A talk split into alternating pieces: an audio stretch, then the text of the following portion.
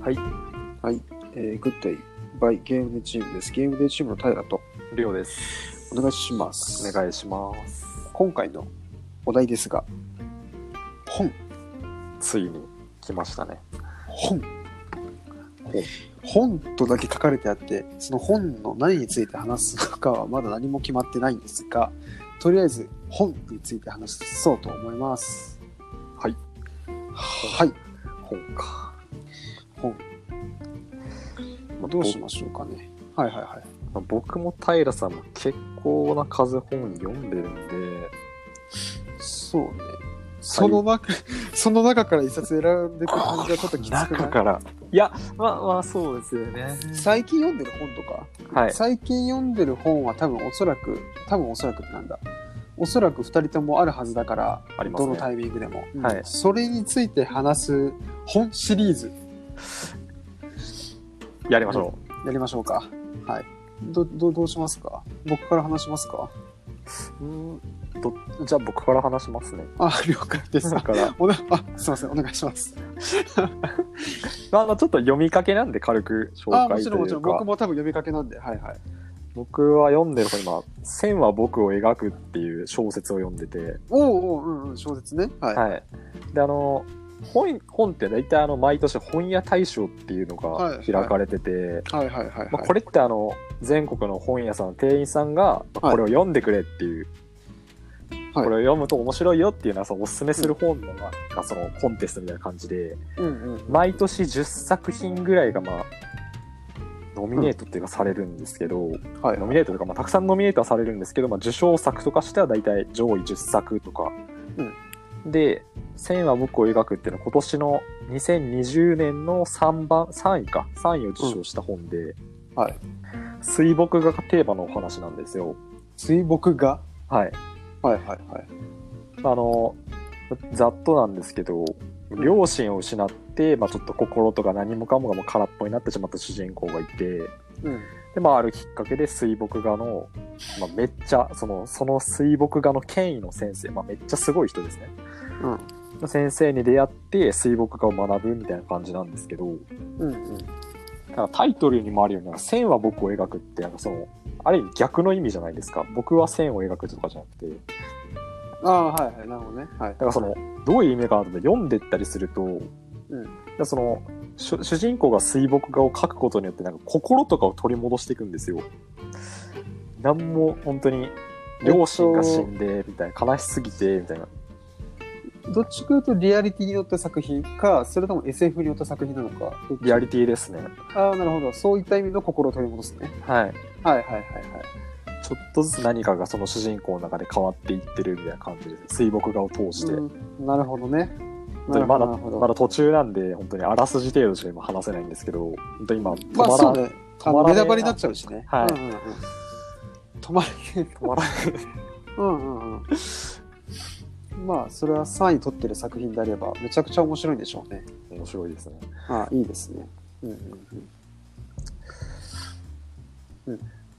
なんか結構本屋大賞気になって、なんか前年度とか遡ったりしてるんですけど、はいはいはい。ちらほらあ自分読んでるなって本があって、まあ、あのその時は本屋大賞の受賞作とかを知らずに読んでたりしたことがあって、やっうんうんうんうん。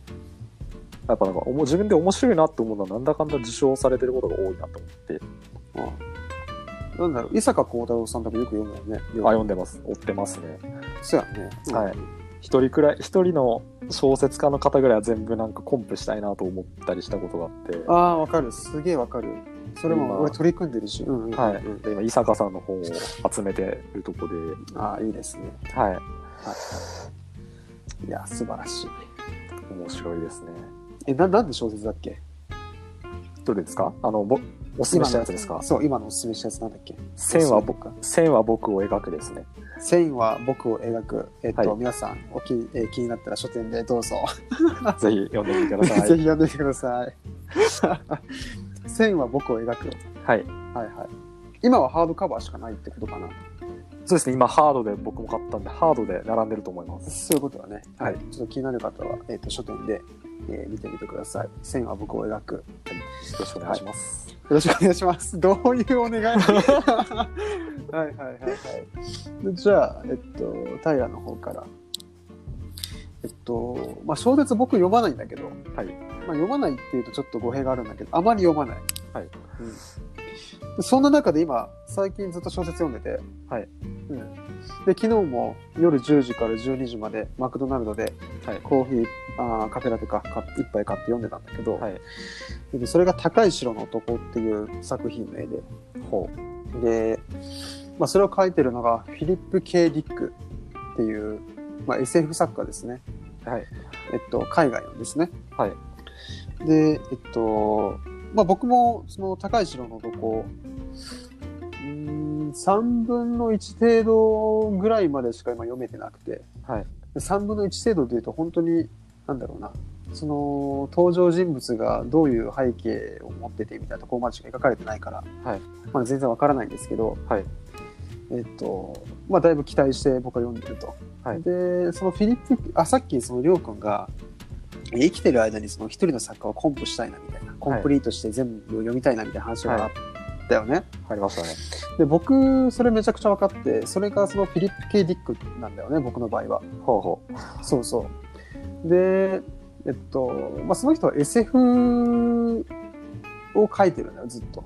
はいまあ、有名なところで言うと、えっと、アンドロイドが羊の夢を見るかとか、ほあと宇宙の目とかかな。う。うんそうまあ、高い城の男もその、えっと、某アマゾンプライムで、その映画化され、映画実写化されてたりとかしたんだけど、えっと、そうね。まあ、映画にも多大な影響を与えた作家さんで、はい。まあ、僕は SF が好きなので、はい。えっと、ある時かな。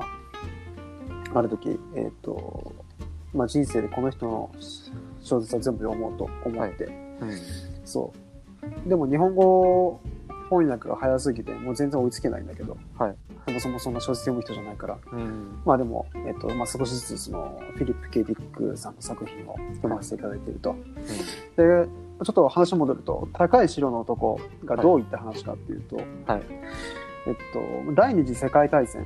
はいえっと、ドイツと日本はいが敗れたよね、本来は。世界史だと、えっと、まアメリアメリカにボコボコにされて負けたんだけど、負けましたね。その反対を描いてる作品で、勝ったんですかその話だ、本だと。そうそうそうそう。えっと、そうね。